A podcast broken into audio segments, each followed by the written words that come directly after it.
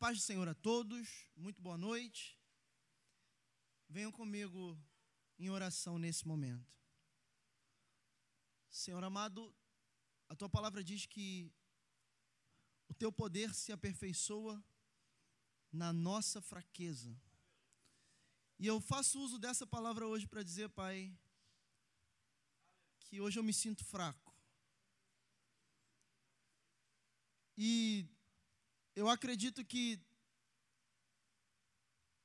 esse é um dos segredos da vida de alguém com Deus. Porque aquele que se considera forte já é fraco. E eu sinto paz em dividir isso com a igreja, porque são irmãos amados, Pai. E eu tenho certeza que o teu poder se aperfeiçoará hoje. Não na minha impureza ou no meu pecado, mas na minha fraqueza. Eu te agradeço, Pai. Toca os teus filhos, fala conosco. Em teu nome. Amém.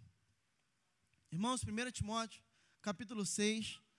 Semana passada, nós fomos até o, cap... o versículo 12. E eu quero hoje retomar rapidamente esse versículo 12, para a gente partir porque eu preciso fazer algumas considerações a respeito dele, de forma rápida, como uma introdução desse estudo. Amém, gente? Então, 1 Timóteo, capítulo 6, versículo de número 12, vai dizer o seguinte: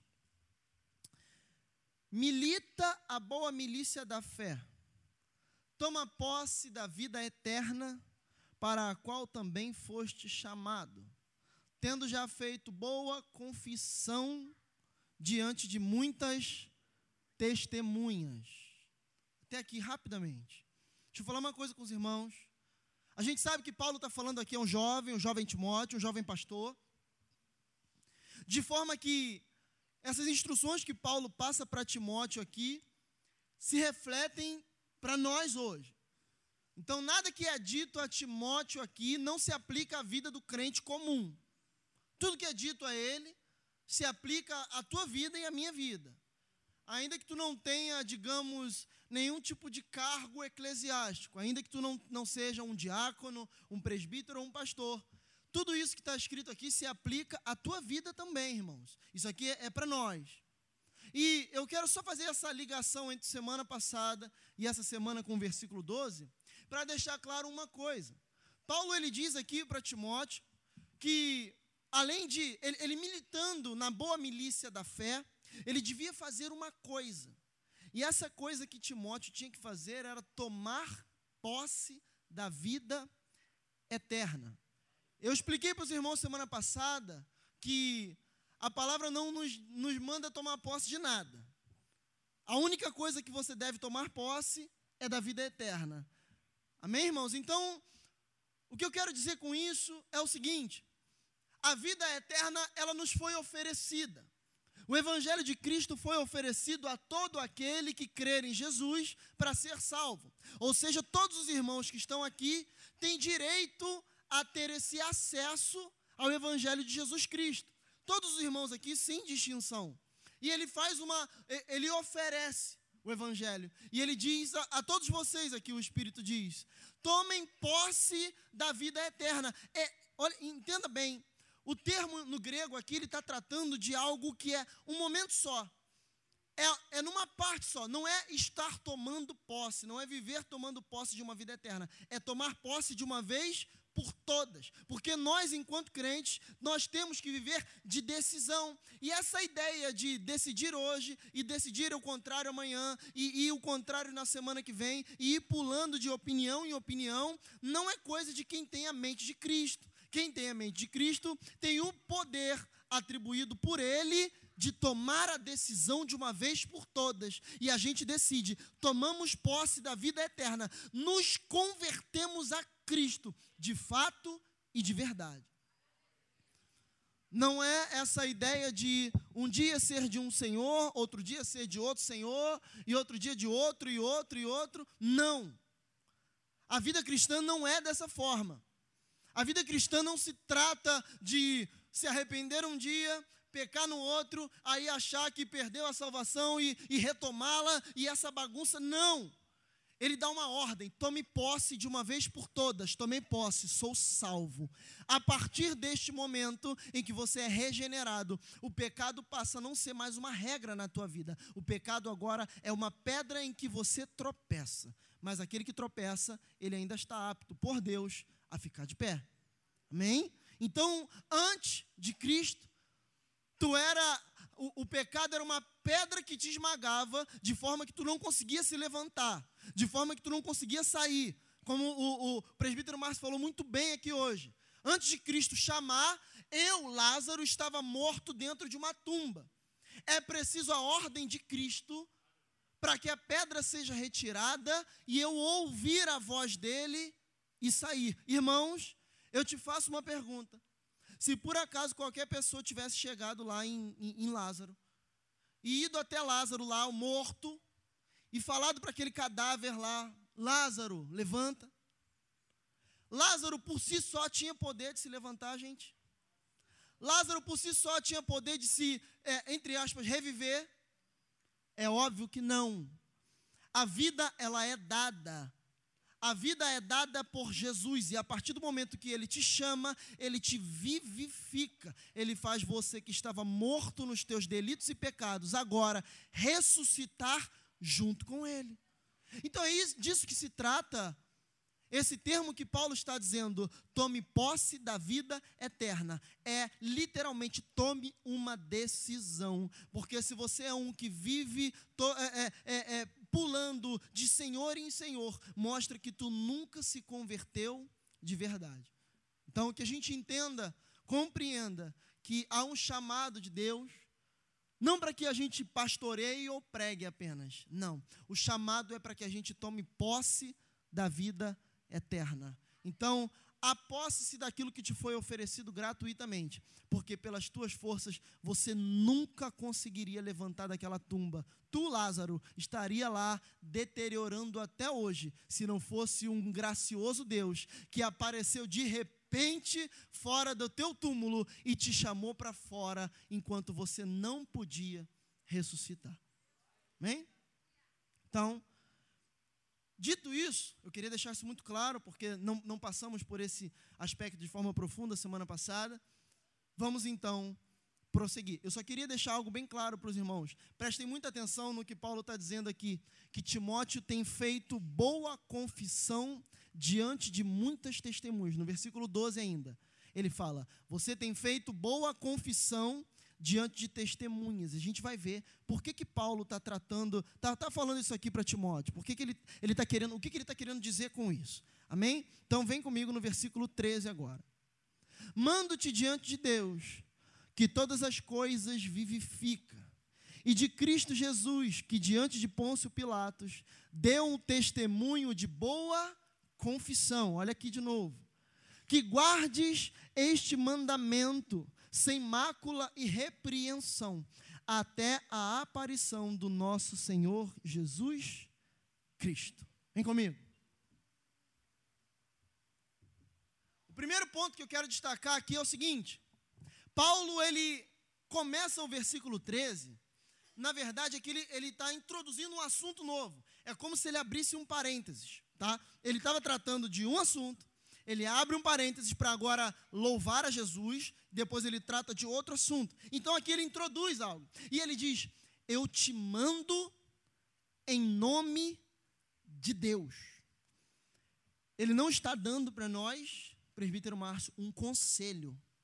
Paulo não está dizendo para a gente aqui assim: olha, eu te aconselho que faça isso. Tem momentos em que ele faz isso. 1 Coríntios tem algumas passagens em que Paulo fala: Olha, eu aconselho que não faça. Ó, oh, no que depender de mim é melhor que não faça, mas se houver paz no seu coração, ele trata disso em alguns momentos. E aqui, ele não está dando margem para a gente dizer se quer ou não.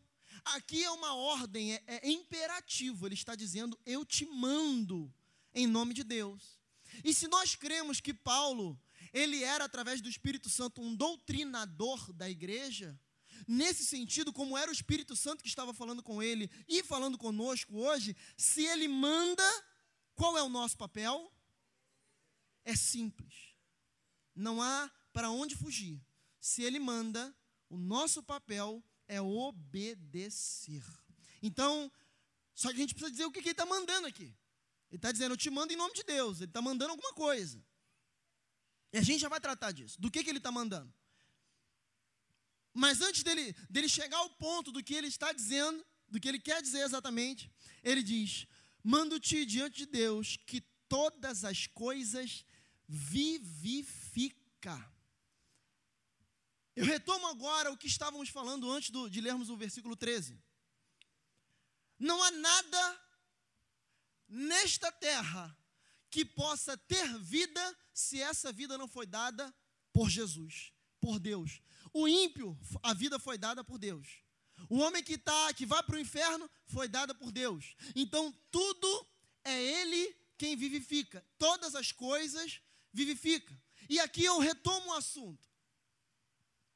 Todos vocês, irmãos, todos nós aqui, se você é um crente em Cristo Jesus, se você é convertido a Jesus, ao caminho, um dia tu estava morto. Então é por isso que, quando a gente prega o Evangelho, não depende da tua boa vontade se converter ou não. É o Espírito Santo que te convence. É Ele que vai até você e fala: levanta, acorda. É Ele que, enquanto eu estou pregando aqui, mexe dentro do teu ser e diz: olha, desperta. Eu estou te chamando para fora. Não, mas eu estou vivo, Léo. Eu estou andando, eu estou trabalhando, me casando. Eu estou vivendo a minha vida regaladamente. Eu digo que tinha um homem na Bíblia que poucos se pareciam tão vivos quanto ele. Aquele homem que trabalhou, trabalhou, encheu o seu celeiro e disse: eu vou, eu vou construir um celeiro maior ainda. E depois que ele terminou o seu celeiro, a gente pode entender que ele resolve se aposentar com o celeiro cheio, e ele diz agora Alma, rejubila. Olha o que tu conquistou. Olha o que o braço da tua força conquistou. Olha o que eu ganhei e adquiri com o meu próprio entendimento. Olha a faculdade que eu fiz, olha a graduação que eu tenho. Olha o trabalho que eu arrumei, a porta de emprego numa multinacional que eu consegui. Olha tudo isso que eu conquistei. A minha alma ganhou o mundo. E Jesus está falando para você, louco. Nesta noite pedirão a tua alma e o que tem preparado e para quem será. Aquele homem que se achava vivo demais, nunca esteve tão morto na vida dele. Então, tu crê e tu serve a um Deus que vivifica qualquer homem. Tu estava morto nos teus delitos e pecados, não é adormecido, não é descansado, não, é morto. É literalmente sem vida. Entregue a Satanás. Entregue a sua própria carne entregue ao mundo e, e, tudo que o mundo pode oferecer a prostituição, entregue as drogas, a lascívia, a fornicação, a mentira. Tu estava morto, mas tu acha que estava vivo. Talvez tenha sido isso que o pessoal tenha no, lá no início debochado da visão de Adão. Porque Adão ouve de Deus o quê? Se tu comer do fruto da árvore, o que, que vai acontecer contigo? Certamente morrerás. Gente, por acaso, Eva e Adão, quando eles comeram do fruto, eles morreram ali, eles expiraram, eles pararam de respirar. Existem certas linhas teológicas, eu não tenho nenhum problema com isso, que dizem que é, provavelmente Adão e Eva teriam sido é, criados para serem é, imortais, e ali eles adquiriram agora a, a, a, a ideia de morrer, né, fisicamente, de forma carnal. Não descarto isso de forma alguma. Só que a morte aqui é muito mais profunda. Existe uma morte que Adão provou a partir do momento que ele morde aquele fruto. Quando Adão come o fruto, ele morre imediatamente. Mas muitos poderiam dizer: Adão, tu está doido. Que negócio é esse de morte? Tu comeu e está vivo. E, e quantos nós ouvimos hoje dizer o seguinte: ah, Deus falou que ia fazer, não fez, eu estou aqui. Deus falou que se eu saísse do caminho ia me pegar, não pegou. Eu estou aqui até hoje. Tu que pensa, tu está morto há muito tempo e não sabe. Tu está achando que está vivo, mas está fedendo há muito tempo. É tu que não enxerga, mas em cima da tua cabeça existem urubus ali pairando, só esperando para traçar a carne. Porque a gente é muito senhor de si. A gente acha que porque não aconteceu, está tranquilo. Irmão, Deus não mente. Não se arrepende, não volta atrás. Se ele falou, acontece. Eu tenho muitos, muitos não, mas alguns amigos, eu conheço algumas pessoas que eram crentes, estavam no caminho de Cristo e ouviram da parte de alguns ah, ah, profetas, digamos assim, de formas diferentes. Eu mesmo presenciei duas ou três dessas ocasiões com um, um amigo em especial que eu estou dizendo agora. Olha, tu se coloca no caminho de volta porque senão tu vai morrer. Aí o rapaz está desviado hoje. Aí tu fala assim: o profeta mentiu. Mentiu porque tu está olhando com os olhos carnais. Mas se tu estivesse olhando com os olhos espirituais, tu ia ver que se tu olhar para esse amigo meu que eu estou dizendo, tu vai ver que ele está morto há muito tempo. Ele morreu já. Quer ver uma prova disso? Paulo vai dizer que é impossível. Gente, impossível é que não há possibilidade, não há margem, não há linha assim de erro. Não, é impossível. Alguém que esteve em Cristo, olha só, hein? Olha a seriedade do que eu vou falar agora. Alguém que esteve em Cristo, se converteu a Ele e se desviou, é impossível essa pessoa voltar para o caminho. E por que é que você acha que ele ainda está vivo? Ele está morto, só não enterrou. Se a palavra garante que é impossível que ele retorne, ele já morreu, só que não sabe. Ele já morreu e acha que não. Ah, não, então você vai desistir de pregar para ele por causa disso? Não, porque aí é outra história. Eu sou comandado a isso. Mas muitos de nós achamos que essas coisas acontecem no, no plano físico, digamos assim, e porque não vemos, porque não somos espirituais e não sabemos discernir as coisas que são espirituais, e acabamos tendo por loucura, porque Paulo vai dizer lá em 1 Coríntios 3, do 1 ao 3 ele está falando isso que aqueles que são carnais não discernem as coisas espirituais. E o evangelho, a pregação do evangelho é loucura para aqueles que perecem. Então, tu pensa que está, como disse por aí, né? Por cima da carne seca, meu irmão, a tua carne que já está seca há muito tempo. E tu está achando que está bem. Então, entenda isso.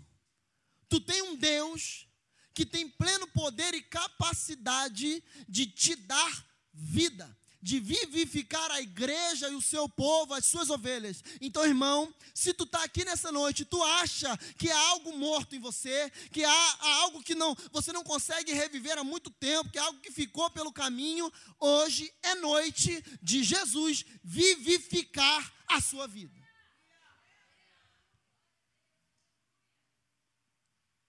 Trazer vida. Cremos num Deus que é o Deus da vida. A morte é uma exceção para Deus. A morte foi um um castigo, uma punição pelo pecado do homem. Inclusive, Um dia, você pensa uma coisa. Eu acredito que de senso comum, se eu perguntar a qualquer pessoa, e não, não se espante, é, é, não, não ache ruim contigo se você achar também isso que eu vou falar. É comum você pensar isso. Que o, o pior adversário de Deus é Satanás, é o diabo. Gente, não. Satanás não é o pior adversário de Deus. O diabo não é o pior adversário de Deus. Satanás pode ser um dos piores adversários do homem, nem é o pior, mas de Deus não. Um dia, e a gente já vai falar disso, nós seremos arrebatados em glória. E o Senhor virá, destruirá a serpente seus anjos e Satanás, jogará eles no lago que arde em fogo e enxofre. E depois de tudo isso, existe um último inimigo que será destronado que é a morte.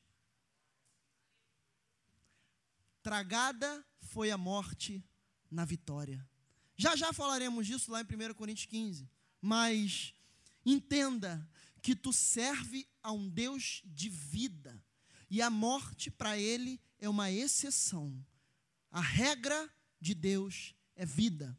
Então, se tu está morto, meu irmão, não é pastor que vai te ressuscitar, não sou eu, não é bom conselho. O que te ressuscita é o Espírito Santo de Deus através da Sua palavra. Amém? Então vamos prosseguir, mas não esqueça disso. Não esqueça que tu serve a um Deus de vida, um Deus que vivifica a sua própria igreja. Quer ver uma coisa? Como a gente não compreende as coisas de Deus, e não, não acho tão ruim se você não compreender, porque ainda dá tempo de você começar a compreender. Certa vez, Jesus estava passando por um poço. E ele para e ele fala: Eu tenho sede. Eu vou beber água.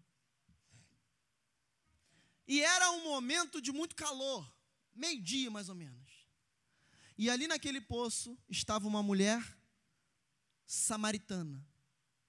Jesus encontra com aquela mulher e ele, quebrando paradigmas, ele chega para ela e diz: Mulher, tenho sede, dá-me de beber. Aquela mulher que ainda estava morta nos seus pecados, ela enxerga Jesus pelos seus olhos carnais. Porque, gente, ela ainda era carnal. E ela fala: Oh, meu Deus, sendo tu judeu, e eu, samaritano, como é que tu fala comigo? Você está cometendo um crime. Onde é que vai parar a sua reputação, rabino?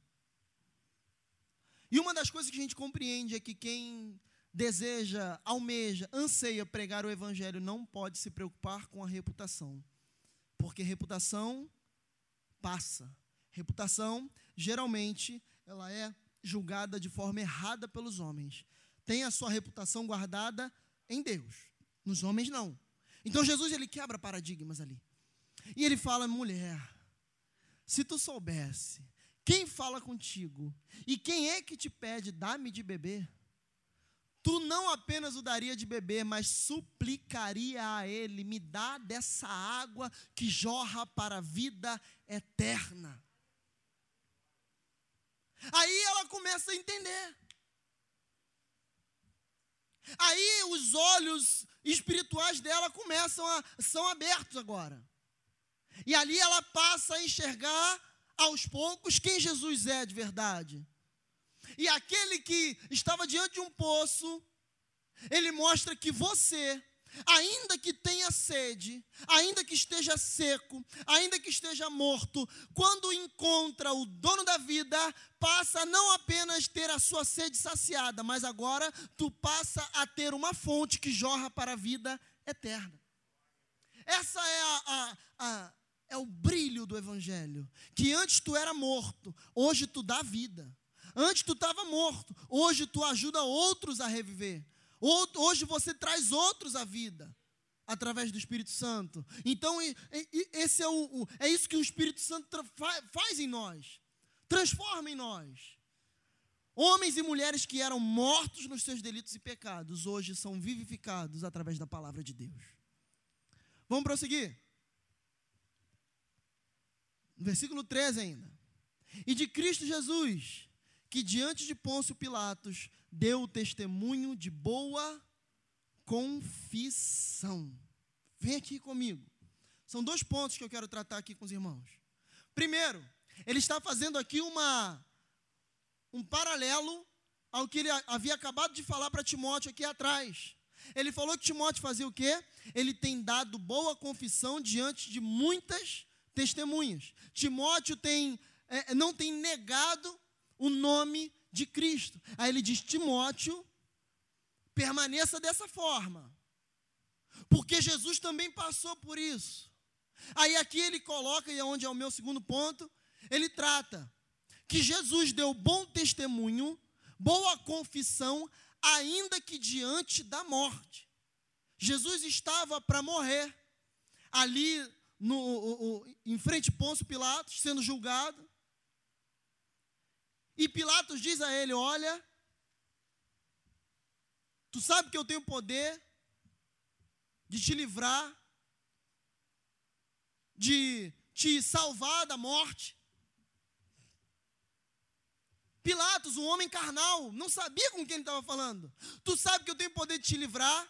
E Jesus vira e fala para ele: Ah, meu irmão, é que você não sabe quem eu sou. Tu fala dessa forma porque tu não me conhece.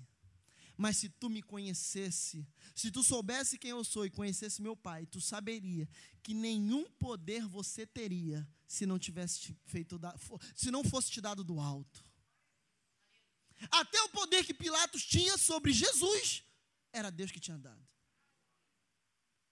Lema Pilatos foi um homem mau. Pilatos julgou Jesus. Considerou ele culpado através do grito da multidão. Falou: lavo minhas mãos. Não, gente. Quem fez isso foi Deus. Foi Deus que usou Pilatos. É forte a afirmação, não é? É forte ou não é? Gente, é forte ou não é? Claro que é. Por favor. Para digerir isso aqui, tem que ser crente maduro. Crente infantil vai correr e vai falar: é duro esse discurso. Eu não posso suportar. E vamos à Escritura para a gente ver que realmente o que eu falo tem coerência, não por mim, mas através do Espírito Santo. Não precisa nem abrir. Mas se você recorrer a Romanos capítulo 9, Deus vai dizer assim, Paulo vai dizer assim através do Espírito Santo, óbvio. Será que você não sabe que existem vasos destinados para ira e vasos destinados para honra? Seria Deus injusto por fazer isso? De forma alguma. Aí ele vai e diz: Ou será que você não sabe, ou não lembra, que fui eu, foi Deus que endureceu o coração de Faraó para não deixar o povo ir? Gente, quem não deixou o povo ir não foi Faraó, foi Deus. Quem impediu o povo de se liberto de, de, das garras do Egito na primeira praga não foi Faraó, foi Deus. Quem tem poder sobre o seu povo não é o diabo, é Deus. O poder estava na mão de Deus o tempo todo. Aí você fala assim, ué, mas então por que, que Deus deixou eles passarem pelo que passaram na mão de Faraó? Aí ele justifica, ele, ele explica aqui no capítulo 9 de Romanos ainda. Ele fala assim: para que a minha glória fosse vista e o meu nome fosse glorificado através do sofrimento do meu povo. E se Deus quiser ter o nome dele glorificado através do teu sofrimento, está disposto?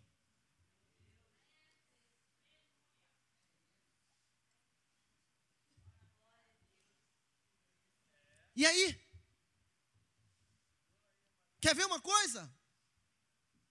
Abraão, quando pega a sua mulher Sarai, ainda Sarai, isso é lá em Gênesis, eu acho que 17, mas está por aí, entre 17 e 22, mais ou menos por aí. Não sou bom com números. Mas ele pega Sarai e ele entra no reinado de um homem chamado Abimeleque. Aí ele fala assim: Olha, Sara, vou chamar de Sara. Olha, Sara, eu vou falar que tu é que tu é minha irmã. Porque se eles acharem que, eu, que tu é minha esposa, eles vão me matar para ficar contigo. Pode falar o que for. Abraão deu mole, por favor. Ah, ela era minha irmã dele. Era, mas, mas você sabe que a intenção dele não foi essa. A intenção dele foi escapar. Tá? Porque ele era um homem de fé, mas ele também errava, como todos nós. Tá bom? Mas não, isso aqui não anula de forma alguma quem Abraão foi. Abraão foi o pai da fé. Aí, Abraão vai e aí Abimeleque vai pega Sara, fala: "Vem, Sara, vamos casar, meu irmão". E Abraão deve ter ficado: "Meu Deus, e agora? O que, que eu vou fazer?"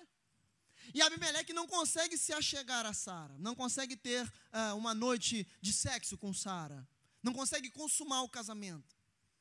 Aí vem e Deus revela para Abimeleque: Ô oh, meu irmão, vou arrebentar com todo o teu reino aí, porque tu tocou numa mulher de um servo meu. E Abimeleque fala: Meu Deus do céu, pelo amor de Deus, eu não estou sabendo de nada. Lembra disso? Eu fui enganado. Eu vou ser punido por algo. Aí ele pede clemência. Aí Deus fala assim para ele: Abimeleque, quem não deixou tu tocar nela fui eu. Quem segurou o teu coração para tu não se arrepender fui eu também. Isso é forte, gente. Quem reteu o teu coração para não se arrepender fui eu. Aí você pode pensar ainda, Léo, mas esse discurso ainda é muito duro. A gente falou de Abraão, a gente falou. Isso é lindo demais. De Moisés com o Faraó. Aí muita gente vai, vai dizer assim: Léo, isso é Antigo Testamento. Como se o Antigo Testamento fosse invalidado, né? Quer vir para o Novo? Então vem para o Novo. Jesus, acho que todo, estudo eu falo essa passagem. Jesus pregando através de parábolas. E ele conta uma parábola e nem os discípulos entendem. Os discípulos chegam para Jesus e falam assim: Olha só, a gente falou de Moisés, que Deus endureceu o coração para não se converter. É, é, perdão, Faraó. Abimeleque, amém? Aí ele chega assim, é, os discípulos, Jesus, tipo, tá meio difícil de, de entender. Por que, que o senhor prega por parábolas? Não estou entendendo. Por que, que você prega por parábolas? Eu não sei por que, que você prega por parábolas. Aí Jesus fala assim: sabe por que, que eu prego por parábolas? Para que os fariseus, esses aí de coração altivo, ouvindo, não ouçam, vendo, não vejam e escutando não entendam, o seu coração não se converta e eles não venham a se arrepender. Porque Jesus simplesmente não queria a salvação daqueles homens. Se tu ainda achar que esse discurso é duro, tu está servindo ao Deus errado. Esse discurso não é duro, esse discurso é maduro, é diferente. Não queira ser um daqueles que Jesus fala: esse eu não quero. Esse não se converte, mas ele pode se ajoelhar, se arrastar nos pés do Senhor, e Jesus fala: pode arrastar, vai morrer para o inferno se arrastando, porque eu não quero. Existem uns que são assim, irmãos. O que é que eu vou fazer? Me submeter e, e falar: Amém, Senhor. Amém que eu seja um dos que tu quer. Irmãos, isso é palavra. Isso machuca. Mas machucado depois de sarado vira cicatriz e não dói mais. Mas você lembra. Prefiro fazer machucado do que carinho. Carinho tu esquece. Machucado tu não esquece, não. Qualquer cicatriz que eu tenho no corpo, porque eu fui uma criança muito peralta, né? Qualquer cicatriz que eu tenho no corpo, tu me apontar, eu falo o que, que foi. O que, que, que aconteceu comigo. Porque eu lembro. As surras que pastor Eli e pastora Sandra me davam, eu lembro, ué. Você acha que eu vou esquecer? É, pastora Sandra quebrava era cabo de vassoura em mim, tá? aquela carinha de anjinho dela, né? É. Meu pai fala até hoje que eu não bati em você, não, eu dava correada na minha perna para você achar que era em você. Conversa. Eu lembro, lembro, lembro, lembro. Então, irmãos, a palavra, ela quando te toca, te fere, é para te sarar, é para te mudar, é para te moldar. Então, irmãos, não tenham medo de guardar a sua boa confissão, ainda que diante da morte ainda que diante das dificuldades, porque nós vemos muitos, ai, eu estou muito chateado, ai, porque Deus não me dá isso, não me dá aquilo, ou porque o pastor me ofendeu, a pastora Sandra me ofendeu, eu isso, eu aquilo e tudo mais, e pererê, barará. Irmão, por favor, a gente tem que amadurecer. Quer ver um exemplo? Por exemplo, os diáconos aqui ontem na hora da ceia pastora pregando, os diáconos vêm com a ceia. A pastora chamou atenção. Não é para servir agora. Aí eu, diácono, vou ficar bicudo. A pastora não tinha direito de me expor desse jeito. Se fosse frequentador de estudo da palavra, saberia que ela tem sim. Se você frequentasse o estudo, você veria Paulo repreendendo, Timó, é, repreendendo Pedro no meio da igreja, e Paulo fala assim: Eu resisti Pedro, na, é essa palavra que ele usa, na cara. Ele fala assim: Pedro, oh, essa falsidade aí. Você estava comendo aqui com judeu, com gentio, aí o pessoal de Tiago chegou, tu levantou, pode parando, meu irmão, tu tem que ser o que você é, na frente deles ou nas costas deles. Será que Pedro ficou chateado? Irmão, vamos amadurecer, irmãos. Vamos amadurecer. Amém? Então, não tenha, não, não perca isso de vista. Não perca isso de vista, porque nós temos que ser pessoas maduras. Guardar a boa confissão, ainda que diante da morte, ainda que diante da tormenta, da dificuldade. Você pode até se chatear, não tem problema. Só que não deixa isso abalar a tua fé. Chatear é comum, é normal, também ficaria. Mas eu me, me submeteria, guardaria minha chateação ali, amém. E graças a Deus eu fiquei até feliz, feliz assim, porque eu, eu olhei os diáconos, tudo, amém. Recebemos a repreensão, amém. A Kézia estava ali, amém, paradinha, o, o, eu vi o Renezinho parado ali, amém, acabou. É isso aí, irmão. É isso aí, amém. A gente pode até né, ter, não, não ter ficado à vontade, chateado, fica, a gente fica. Mas, ó, acabou. A gente está submisso, é, se a gente se submete a uma autoridade, amém. Entende? Então, para a glória de Deus, nós temos aqui crentes maduros. Eu agradeço a Deus por causa disso, amém? Então vamos prosseguir. Vocês estão falando demais. versículo 14, olha só, ó, gente, a gente não avançou um versículo ainda. Vocês estão demorando. Versículo 14 que guardes este. Lembra que ele falou que ele manda alguma coisa? Lembra lá no início? Eu mando. Aí o, o que ele manda é isso aqui. Que guardes este mandamento. Olha só, hein? Sem mácula e repreensão, até a aparição do nosso Senhor Jesus Cristo. Primeira coisa que eu quero dizer para vocês, de forma rápida aqui é que guardar o mandamento sem mácula e repreensão mostra constância na vida do crente. Um crente que é constante. Quer ver uma coisa? É muito normal quando a gente se converte, a gente chega querendo fazer tudo, quero fazer isso, quero fazer aquilo, quero trabalhar nesse e naquele outro setor e tudo mais. O tempo passa, a gente vai eu não, vou, eu não vou afirmar que seja essa palavra esfriando, mas a gente vai se acostumando, se habituando. Que é normal. É, é natural, é igual um casamento. No, no, início do namoro ali tu tem, troca cartinha e tem flor e, e, liga, fala, fica uma hora no telefone e que não sei o que, não sei o que lá. Normal, isso é, início de namoro é assim, acontece aquela, vamos dizer assim, é, é, um, um, romantismo mais presente e tudo mais, aquele, aquele fogo abrasador, aquele negócio. Depois que você casa, irmão, por isso que eu estou falando, não é que vai esfriando, é que você vai amadurecendo. E, e essa, algumas coisas passam, essa paixão, digamos assim, vamos colocar de uma palavra, adolescente, ela passa, e o que fica ali é uma maturidade do sentimento. Isso é amor. Porque paixão passa, Paixão tu se apaixona por um monte de gente. Amar tu ama poucos. Então isso é amor, é quando você adquire constância. Amém? Isso é o, o que o crente tem que adquirir. Você pode, você pode ter aquele momento, aquele rompante que você é, é, presencia um avivamento, alguma coisa assim. Mas o importante é que você tenha constância. É por isso que eu sempre digo, gente, não precisa de jovem que venha toda segunda, terça, quarta, quinta, tudo, tudo que é culto. Se daqui a um mês, dois meses vai parar de vir. Não. Vem naquilo que está ao teu alcance. Seja constante.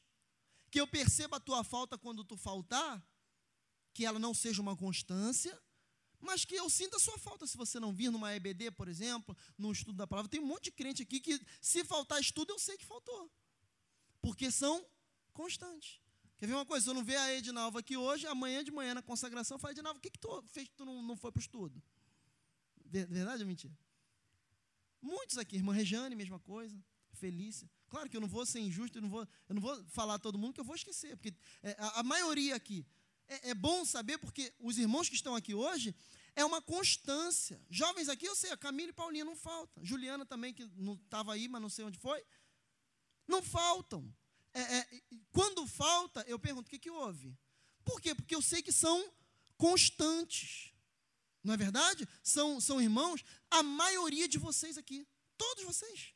Um ou outro que é, que é mais visitante, mas a maioria é constante, está aqui sempre como eu digo, não está aqui toda segunda, mas está aqui de uma forma constante. Isso, isso é constância que Paulo está dizendo. É isso que ele está dizendo. Sejam constantes na fé. Para com esse fogo de querer fazer tudo e tudo mais, e não sei o que, daqui a pouco você cansa. Você não consegue. A idade não permite. Faça aquilo que está ao seu alcance. Já é suficiente. Amém, irmão? Então, seja um crente constante. Seja firme e constante. Então vamos prosseguir, porque eu chego agora no cerne daquilo que eu preciso falar com os irmãos hoje. Ainda no versículo 14, não saí.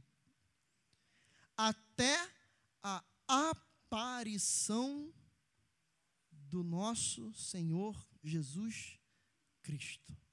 Irmãos, já abra sua Bíblia em 1 Coríntios, capítulo 15.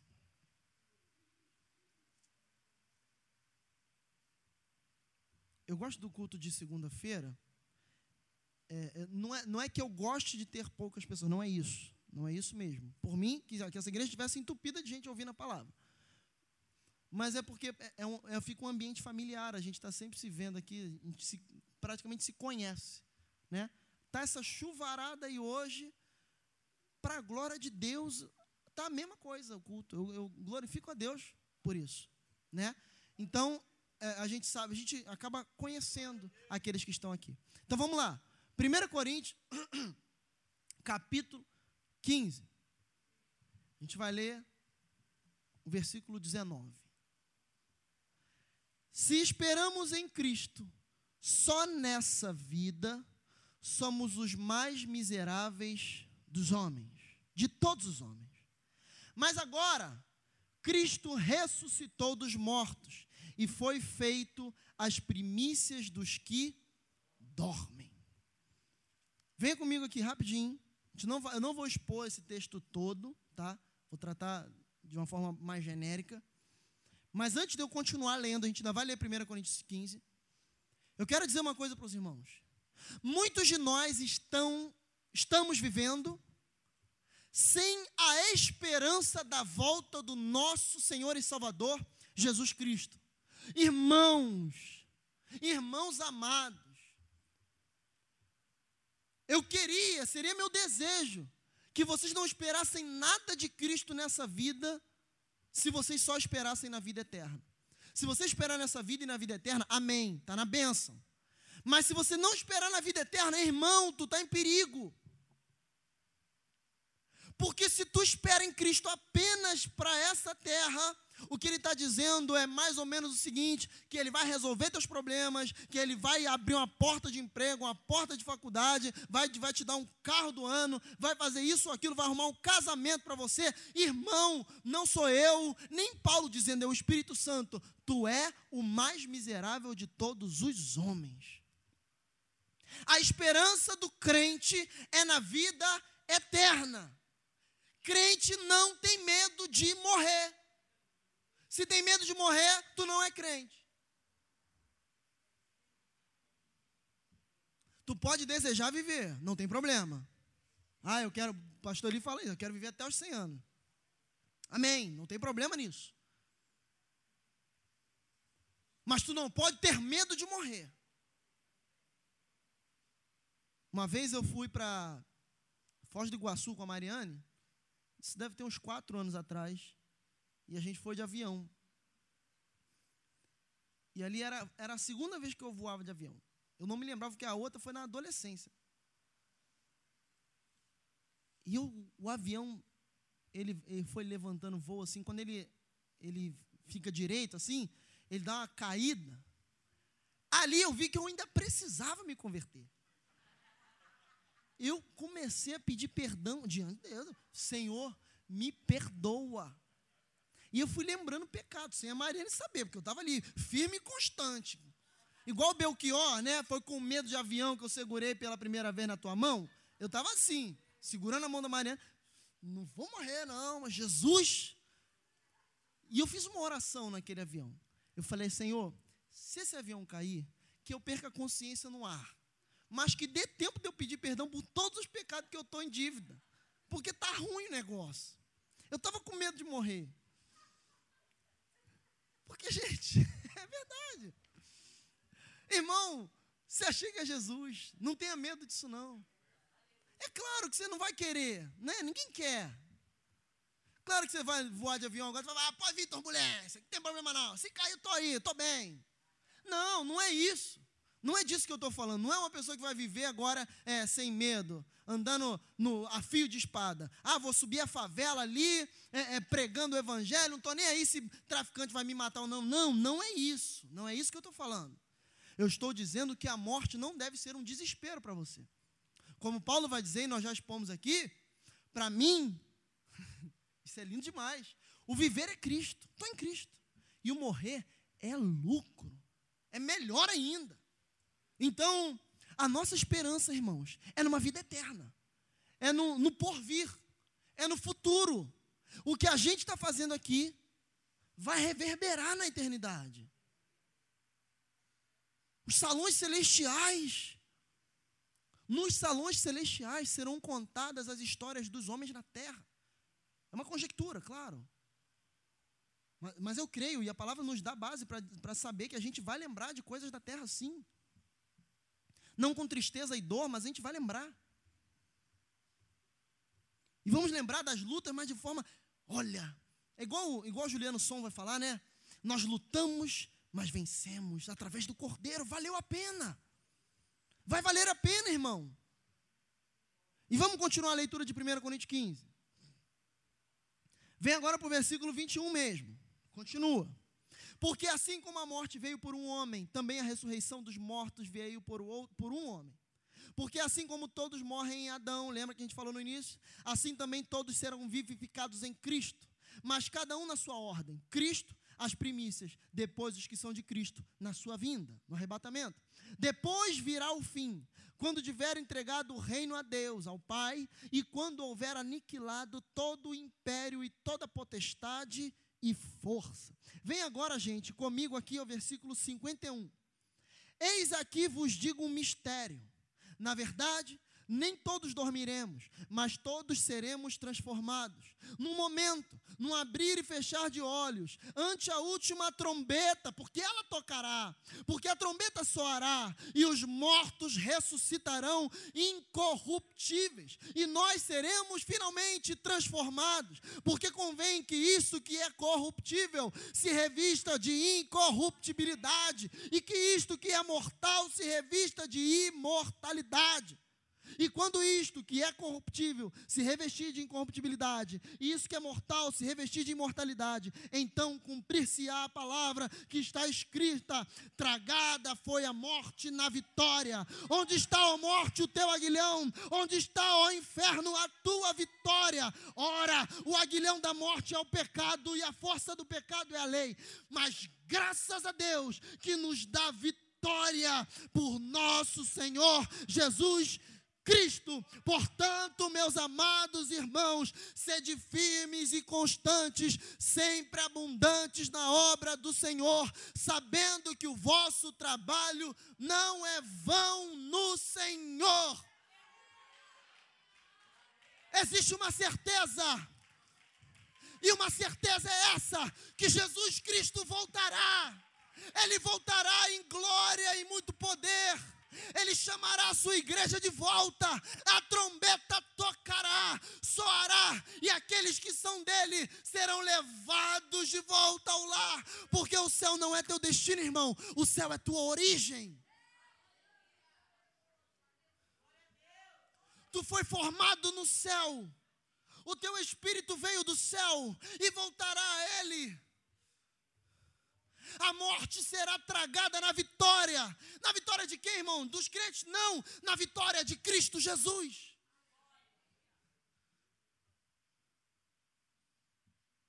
Como diz o louvor, tão certo quanto o ar que eu respiro, tão certo quanto o amanhã que se levanta. Eu ouso dizer, mais certo que o amanhã que se levanta mais certo do que daqui a dez minutos tu estará vivo, mais certo do que eu estarei vivo ainda essa noite, mais certo do que tu acordará amanhã de manhã, ou do que o sol dará sua luz quando essa noite for embora, mais certo do que isso é que a vinda de Cristo está próxima. Jesus voltará em poder e grande glória. Não perca a esperança disso, irmão. É isso que Paulo está dizendo. Na esperança do nosso Senhor Jesus Cristo na sua vinda. Não perca a esperança de que Jesus está voltando. Como Tiago vai dizer no capítulo 2: Não viva como se tu não fosse ser julgado, porque junto com a volta de Cristo, vem o trono de Cristo e vem o julgamento de Cristo. Não perca os olhos disso. Não pare de mirar o alvo. Morra se necessário for. Gaste a sua vida nele se necessário for. Como um pastor muito amado sempre diz: morra de igreja. Morra de Jesus. Que ele seja tudo na sua vida. Que tu se afogue no conhecimento dEle. Que tu perca a tua esperança nos homens, no emprego, no, na faculdade, no mundo. Mas que tu coloque a tua esperança no único que é digno de te dar esperança de futuro: Jesus. Jesus. Jesus. Não perca isso de vista. Vamos prosseguir? Volta para 1 Timóteo 6.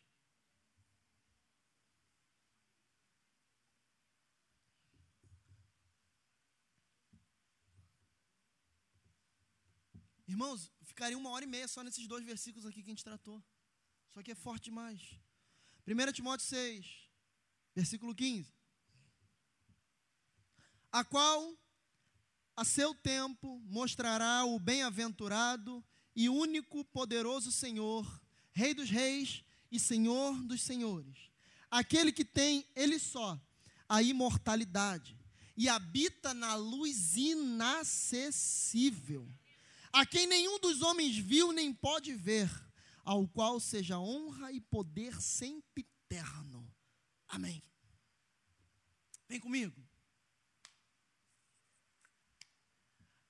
No tempo dele. Olha, mas Jesus é, o meu tataravô falava que Jesus ia voltar. Talvez o meu tataraneto continue dizendo que Jesus vai voltar.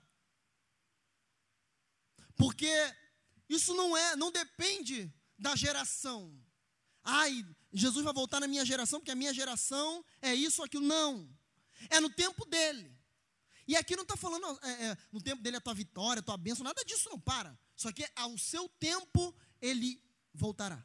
Ao seu tempo, a sua vinda chegará. Não tardará. Ah, mas eu acho que está demorando. Não tem problema, isso aí é um problema seu. Porque ele volta no tempo dele, e o tempo dele é perfeito. Agora, algo que a gente não pode passar. Mostrará o bem-aventurado e único poderoso Senhor, Rei dos Reis e Senhor dos Senhores. Abra comigo em Apocalipse capítulo 5. Apocalipse capítulo 5. Eu estou pensando até em dar um estudo sobre o livro de Apocalipse depois. É, hoje eu estava lendo sobre isso. Vocês, pais, vocês gostam de, de ouvir do final dos tempos, de demônio, esses negócios, né? Vocês gostam. Não, mas ó. Gente, vem comigo. Eu já aviso, eu vou passar uns 10 minutinhos hoje, tá bom? A gente vai até 9 e 10 mais ou menos. Faltam meia hora, em 30 minutos a gente termina. Por mim não terminava, mas a gente tem que terminar porque o culto tem que acabar. Mas ó, a chuva está voltando a cair. Fica tranquilo que está chovendo para caramba, tu vai se molhar de qualquer jeito antes de chegar em casa. Se molhe aqui na tempestade que está caindo desse altar. Tempestade de, de bênção. Agora eu vou. É, é, é igual pastor, os pastores falam, é tempestade de chuva de bênção agora na tua vida, chuva de vitória. É o que, so, é o que sai da palavra de Deus. É o que sai da palavra. Isso aqui que é bênção para a tua vida. Isso aqui que é vitória para a tua vida. Essa água que está sendo derramada. Irmão, só quem não é espiritual não está sentindo a água que jorra desse altar. Não é de mim, não. Não é de mim, não. É do Espírito Santo. Vem comigo. Ele fala, ele fala de Jesus, né? Ele, ele cita lá o, o Senhor dos Senhores, né? O Rei dos Reis, o Poderoso. Ele foi bem sucinto porque Timóteo sabia de quem ele estava falando. Mas eu vou falar para vocês de quem ele estava falando. Versículo 5, capítulo 5, a partir do versículo 1. João tendo uma visão. Isso é lindo de, meu Deus do céu. E vi na destra do que estava sentado sobre o trono um livro escrito por dentro e por fora, e selado com sete selos e vi um anjo forte, bradando com grande voz, gritando, gente. Quem é digno de abrir o livro e desatar os seus selos? E ninguém no céu, na terra, nem debaixo da terra podia abrir o livro, nem mesmo olhar para ele. E eu chorava muito, porque ninguém fora achado digno de abrir o livro, nem de o ler, nem de olhar para ele.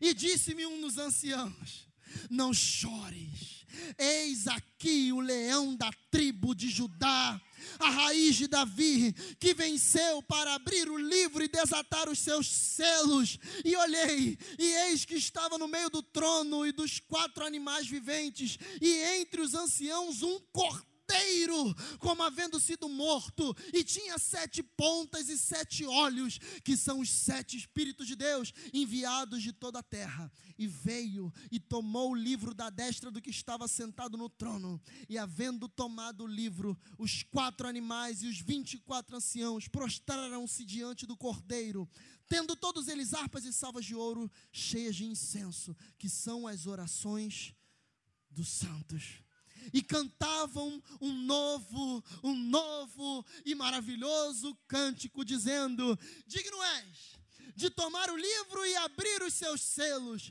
porque foste morto e com teu sangue compraste para Deus todos os homens de toda tribo, língua e nação, e para o nosso Deus o fizeste reis e sacerdotes, e eles reinarão sobre a terra Ninguém era digno, apenas um, só Jesus, o Senhor dos Senhores, a raiz de Davi, o leão da tribo de Judá, aquele que era, que é e que há de vir. Jesus Cristo voltará, ele voltará. Não, não perca a esperança na glória de Deus. Ele não te comprou para te abençoar com bênçãos materiais. Ele te comprou para te salvar. Ele te comprou porque ninguém te queria. Ele te comprou porque tu estava largado na beira do caminho, um feto abortado. Como Ezequiel capítulo 16 vai dizer. Um dia eu vou, eu vou dar um estudo aqui na igreja só de Ezequiel 16. Mas não um dia não dá. Tem que ser uns quatro meses só do, de, do capítulo 16 de Ezequiel. A igreja era um feto abortado, largado na beira do caminho, ensanguentado. E Deus pegou a igreja, tratou dela, tratou de Israel, limpou o seu sangue, deu de comer, deu de beber, porque a sua mãe tinha largado, o seu pai, a Malequita, tinha largado ela, a sua mãe, Midianita, Moabita, tinha largado ela. E Deus pega e trata da igreja, trata de Israel, trata de você. Aí chega o tempo da sua mocidade. E ele diz: os seios, os seios dela cresceram, ela ficou bonita, e Deus ungiu os seus, os seus cabelos, e perfumou o seu corpo, e a banhou, e tratou dela. E ela, de repente, os seus desejos se afloraram, e passou um homem, e ela chamou aquele homem e disse: Deita-te comigo. E ela se deitou com aquele homem, e ela gostou da prostituição e da sua lascívia, e ela continuou se deitando com os homens, e agora ela não apenas se deitava, ela agora se prostituía, e ela se prostituía com muitos homens ao mesmo tempo na cama, porque essa é a igreja, a igreja é assim, nós somos maus a ponto dela falar: Eu não quero mais paga, eu agora pagarei os homens para terem relações sexuais comigo. E ela começa a pagar aqueles homens, e ela dá presente a eles para se deitar com ela.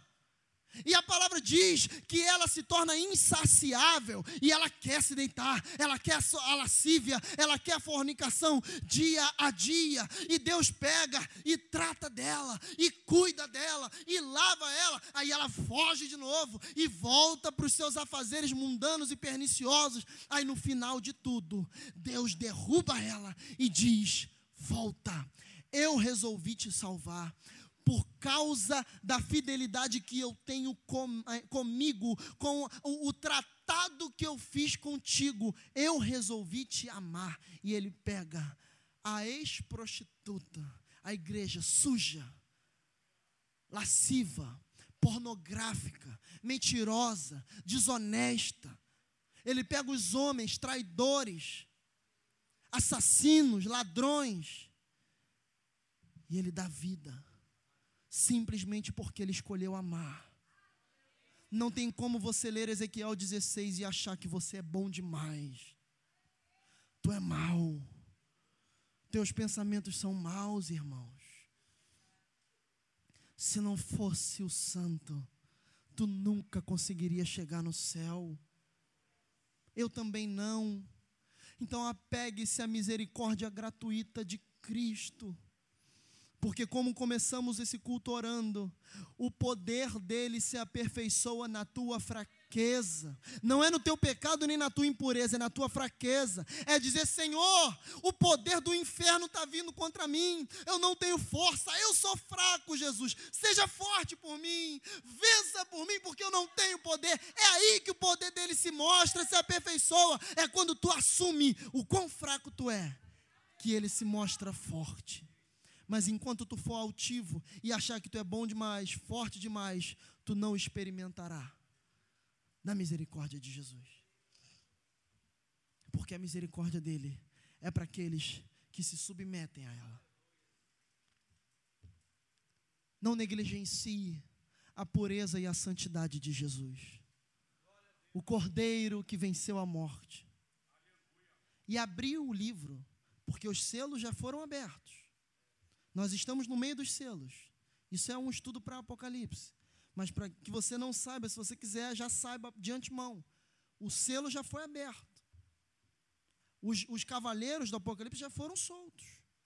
Já estão soltos. Você não vai ver o cavaleiro vermelho, a televisão filmando, não. Por favor, gente. Já foi solto. O inferno já está seguindo ele.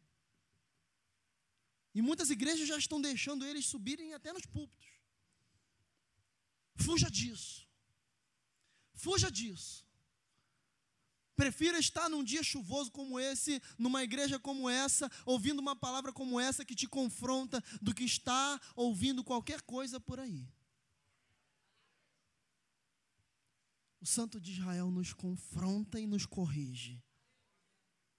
E ele mostra aqui quem é esse Santo de Israel, o Rei dos Reis, Senhor dos Senhores, o carpinteiro de Nazaré, que foi rejeitado pelos homens. A pedra angular, a pedra de esquina, foi rejeitada. Ele foi rejeitado. Foi humilhado. Foi tido como maldito, criminoso é esse aqui. O que é digno de abrir os selos. Eu não quero nem imaginar o destino daqueles homens que entregaram Jesus na cruz. E se você se diz dele, mas não honra o nome dele, tu crucifica ele novamente. E tu acaba se tornando como aquele que gritava lá na multidão: Crucifica-o, crucifica-o, crucifica-o.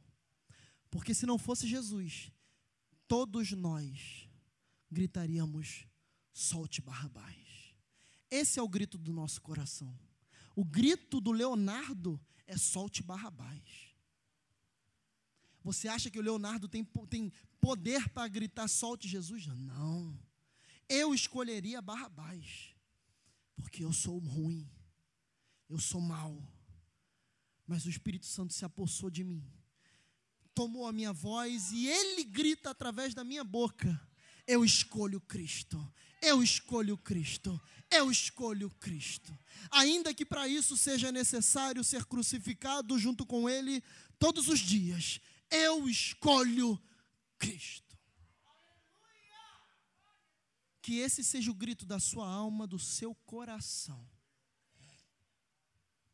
Escolha aquele que é digno de desatar o selo. Escolha a raiz de Davi, o lírio dos vales, a estrela da manhã. Amém? Glórias a Deus. Vem comigo, versículo 16. Aquele que tem, ele só, a imortalidade e habita na luz inacessível, a quem nenhum dos homens viu nem pode ver a qual, ao qual seja honra e poder sempre eterno. Amém. Aquele que tem ele só, gente, a imortalidade, é literalmente isso. A imortalidade é dele. Mas, Léo, um dia, nós não seremos revestidos de imortalidade? Sim. Mas é ele que te dá. É um atributo, quem frequenta, quem é, quem é seminarista vai saber o que eu estou dizendo é um atributo comunicável de Deus. Ele nos comunica a sua imortalidade. Um dia, hoje não. E se ele quiser fazer hoje, não faz. Lembra que ele falou de João? E se, ele, e se eu quiser que João permaneça até que eu venha? Então a imortalidade pertence a ele. Porque a vida pertence a ele. E ele, e ele nos dá, de graça, sem preço. Como Isaías vai dizer: Venha e beba leite e vinho, de graça e sem preço. Porque ele oferece gratuitamente àquele que quer receber. Mas, Léo, e tá bom. E se eu quiser receber, o que eu tenho que fazer? Nada, só receber. Tá, mas e aí? E aí é que se você recebeu de verdade, que não é vir aqui na frente, não. Se você se converteu de verdade a Ele, o Espírito Santo começa a trabalhar na tua vida na santificação. E aí é um momento em que entra a atuação de alguma forma. E você luta para se santificar e o Espírito Santo vem te dando graça para ser santo, se santificando a cada dia. Aí começa a luta do crente, mas a vinda a Cristo é gratuita. Amém? Então, nenhum dos homens viu essa luz de Cristo, que é inacessível. Moisés viu um vislumbre de Deus, amém? Da, da, glória de Deus. Isaías, João caiu com o rosto em pó, no pó. Paulo foi levado até o terceiro céu, né? Vocês lembram disso? Mas ainda assim, ele não chegou na luz inacessível de Cristo. E eu ainda ouso dizer que tu passará a eternidade no céu e tu nunca compreenderá claramente o evangelho de Cristo de tão profundo e inacessível que ele é. Porque a santidade de Deus, ela é comunicada a tu até certo ponto. Mas tu nunca serás separado, kadosh, santo como Deus é. Porque ele é único. Ele é único, é o eterno, é o bendito. Só ele. Tu nunca será como ele. Tu pode ser santo, mas ele é o único que é o santo. Ele é a própria santidade. Amém? Então aqui a gente caminha agora para tratar rapidamente do final do versículo do capítulo. Versículo 17. Agora, gente, a impressão que dá é que ele pararia aqui no 16. É, a impressão que eu tenho, tá? Não estou dizendo que é isso, por favor, mas a impressão que eu tenho é que Paulo chegou no final da carta e falou: Ih, rapaz, eu estava falando, do, o Espírito me comunicou a respeito dos ricos, eu esqueci de falar de um detalhe aqui, e eu vou, como é, eu estou escrevendo de, na mão, na pena, estou aqui, eu vou colocar aqui no final.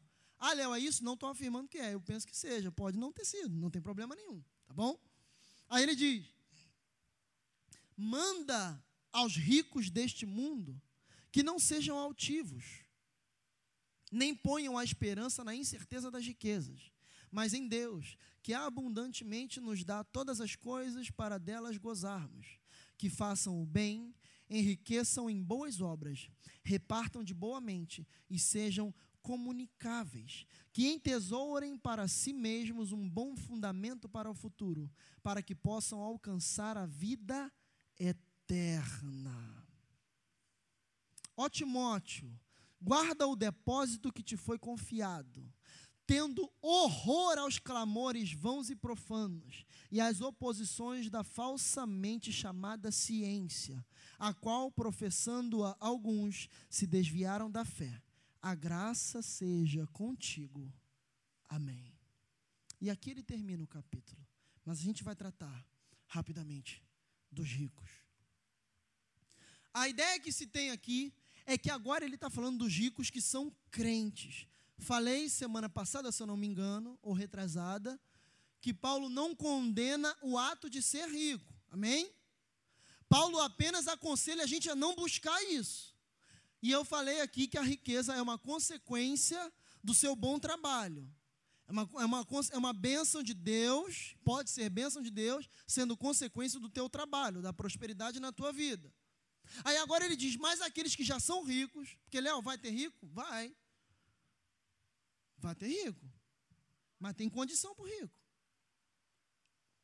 Ah, Léo, é só ele ser rico? Ele pode então se isolar numa ilha, por exemplo, e viver a vida dele lá isolado? Não. Existem mandamentos para os ricos. E como ele está mandando, ele não está aconselhando, isso é imperativo. Se tem alguém que é rico aqui dentro, que eu acredito que não tem ninguém, mas se tiver, ouça o que eu estou falando. Se você queria ser, não queira mais. Queira ser crente. Queira ser trabalhador e a prosperidade de Deus vai vir sobre a tua vida. Porque eu prefiro que tu seja pobre e vá para o céu, do que a riqueza te corrompa e te leve para lugares que você não consegue sair. Até um poço que você não consegue alcançar a saída dele. Mas se você quiser, o problema é teu. Vai a palavra vai ser pregada. E ele diz aos ricos: uma coisa, não sejam altivos, ou seja, soberbos. Tem gente que é soberbo mesmo sendo pobre, né? Mas aqui ele está tratando especialmente do rico. Eu não vou tratar da altivez aqui agora.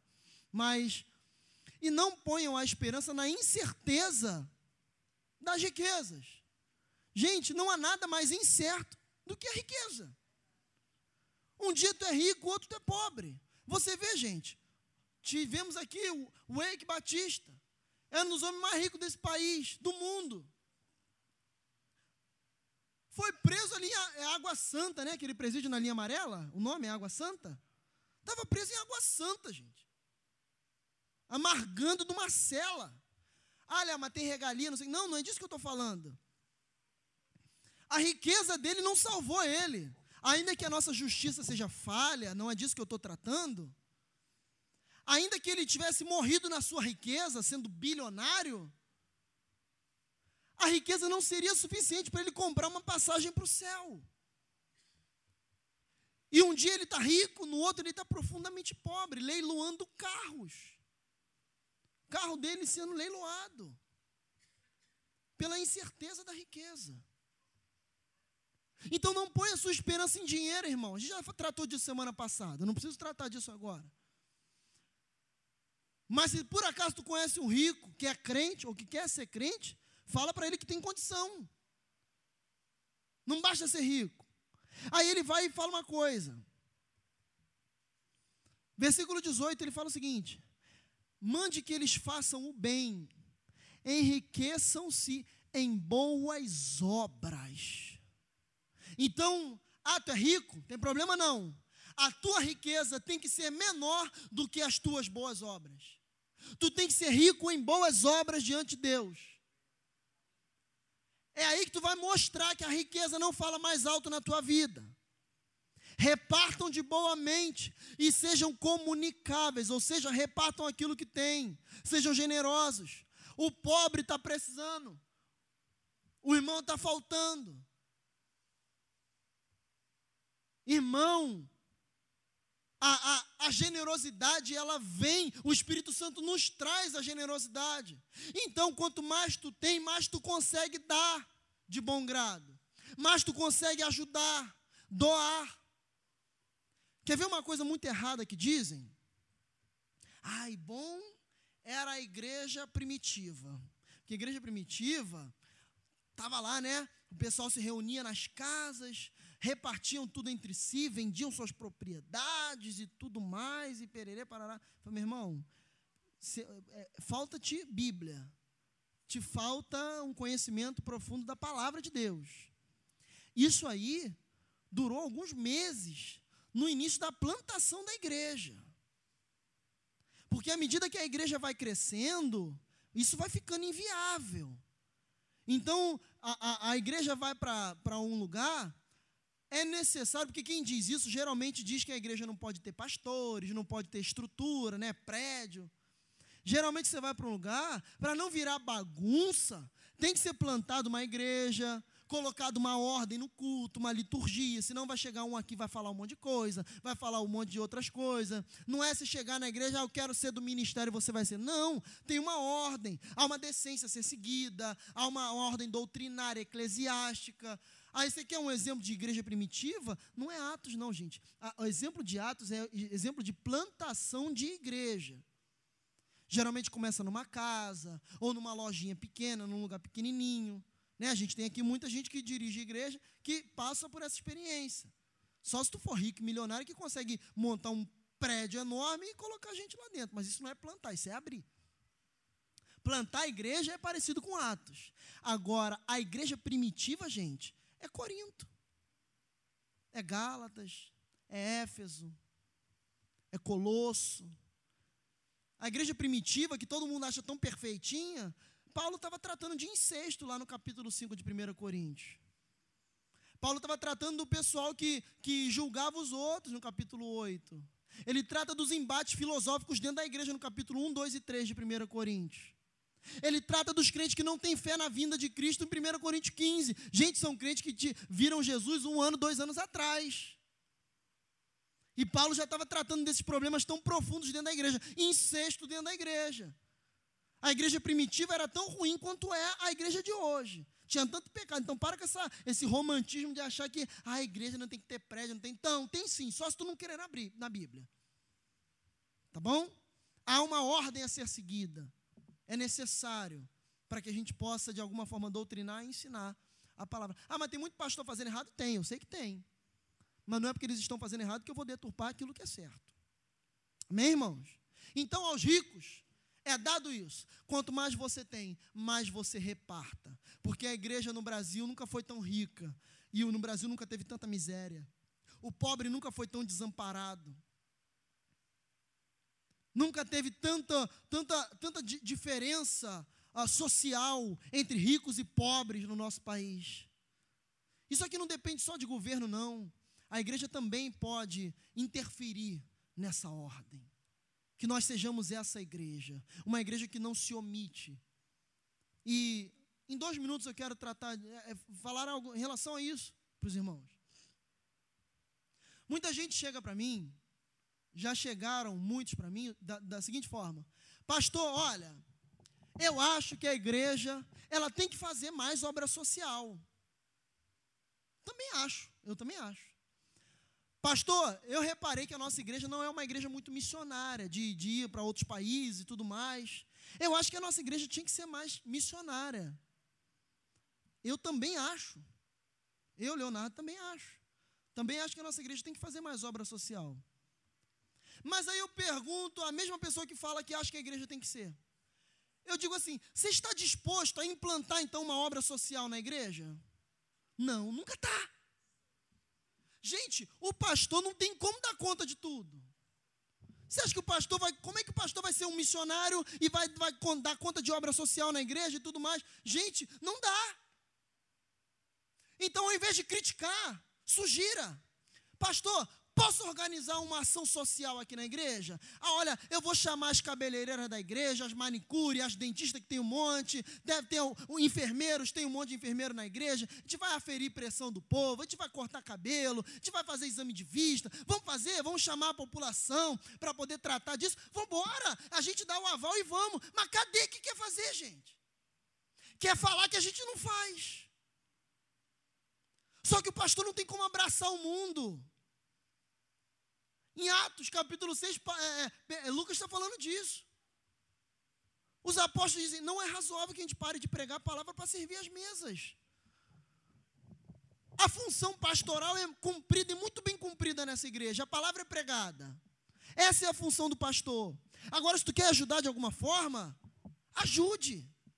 Pastor, olha, eu já, já jovem chegando para mim falando assim, Léo, eu acho que a nossa igreja tinha que ter obra missionária. Dentro desse templo aqui. Eu perguntei ao rapaz assim, eu falei assim, filho, eu vou te mandar para o interior do Mato Grosso do Sul, para tu ter crise de, de, de para tu ter risco de ter febre amarela com os índios chavantes. Você quer? Te envio, você está disposto? Não, Léo, eu sou recém-casado e não sei o que, não sei o que lá. Eu falei, cara, falar é fácil. Falar é mole. É muito fácil falar. Agora eu quero ver quem é que está disposto a fazer. Não é bonitinho eu falar, ai pastor, é, tinha que ter obra na África, ou na Europa, porque a Europa está morta espiritualmente, ou obra no interior do Brasil mesmo, lá nos ribeirinhos, na, na, na população ribeirinha, que é muito precário, no sertão nordestino. Meu Deus, seria maravilhoso se os irmãos é, é, falassem, não, a gente quer, pastor, vamos embora. Só você tem, você tem que saber que um missionário, para estar no campo, não vai estar lá de regalia pegando Uber, não, por favor. Obra missionária é pagar preço. É muitas vezes comer papa de milho durante 5, 6 anos direto com índio no, no meio do mato. Está disposto? Se não está, não fala. Se não está, não fala. Porque esses mesmos que falam sobre isso, que falava sobre obra missionária, quando eu fui lá para o interior de Minas Gerais, com o, o pastor amigo meu ali da cerâmica, pastor Stone. Eu chamei, vamos embora comigo. A gente vai ficar cinco dias. Léo, mas como é que a gente vai? Cara, a gente vai botar uma roupa na mochila e vamos. Coloquei uma roupa na mochila, uma Bíblia na bolsa e vamos embora. Léo, a gente vai fazer o quê? Não interessa, a gente vai pregar o Evangelho. Aí me perguntaram, a gente vai dormir onde? Diante de Deus. Eu falei, eu estou vendo aqui o hotel melhorzinho para você se hospedar lá. Eu falei para ele, falei, eu vou ver o hotel, entra aí na decolar.com, vê um hotel bom, e você não ir viajando de carro com a gente, para você não se cansar, eu vejo uma passagem de avião ainda para você. Falar é fácil, gente. Aí eu cheguei lá, a gente dormindo no, num barracão, com aquelas telhas de, de feita nas coxas, né, da, nas coxas das escravas antigas, com um morceguinho pendurado assim, eu tirei foto do morcego e mandei para ele. Só chegou no outro dia porque não tinha internet lá. Mandei para ele. Olha que coisa linda. Isso, ah, ah, olha que coisa linda a obra missionária. Vem. Quem foi comigo foi o presbítero Márcio, pastor Esther. Eles foram comigo. Vem. Mas não. Eu quero ser missionário no YouTube, no Facebook. Eu quero criticar o evangelho no Facebook. Os pastores não pregam mais a palavra hoje em dia. Só quer saber de prosperidade e riqueza. E pererê parará. E você?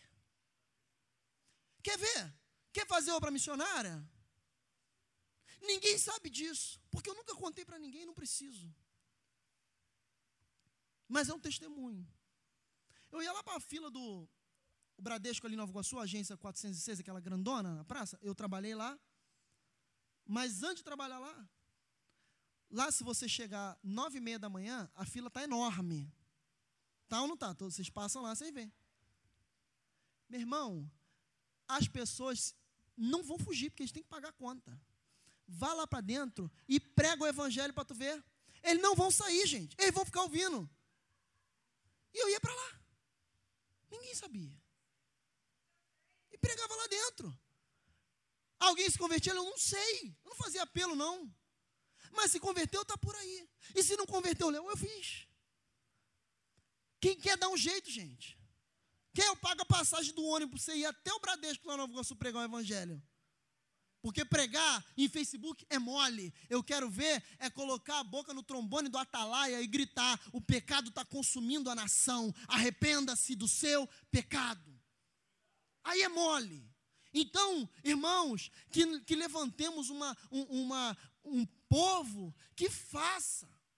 Porque se as, as diaconisas não fizerem, não tem como o pastor fazer. Graças a Deus que tem as diaconisas para fazer.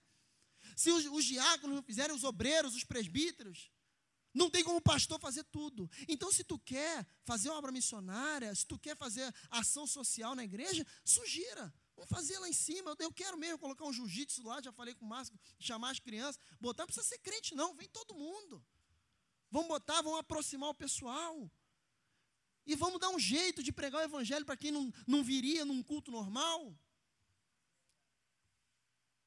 Mas é algo que não sou eu que precisaria estar fazendo. Isso poderia partir dos irmãos também. Entende?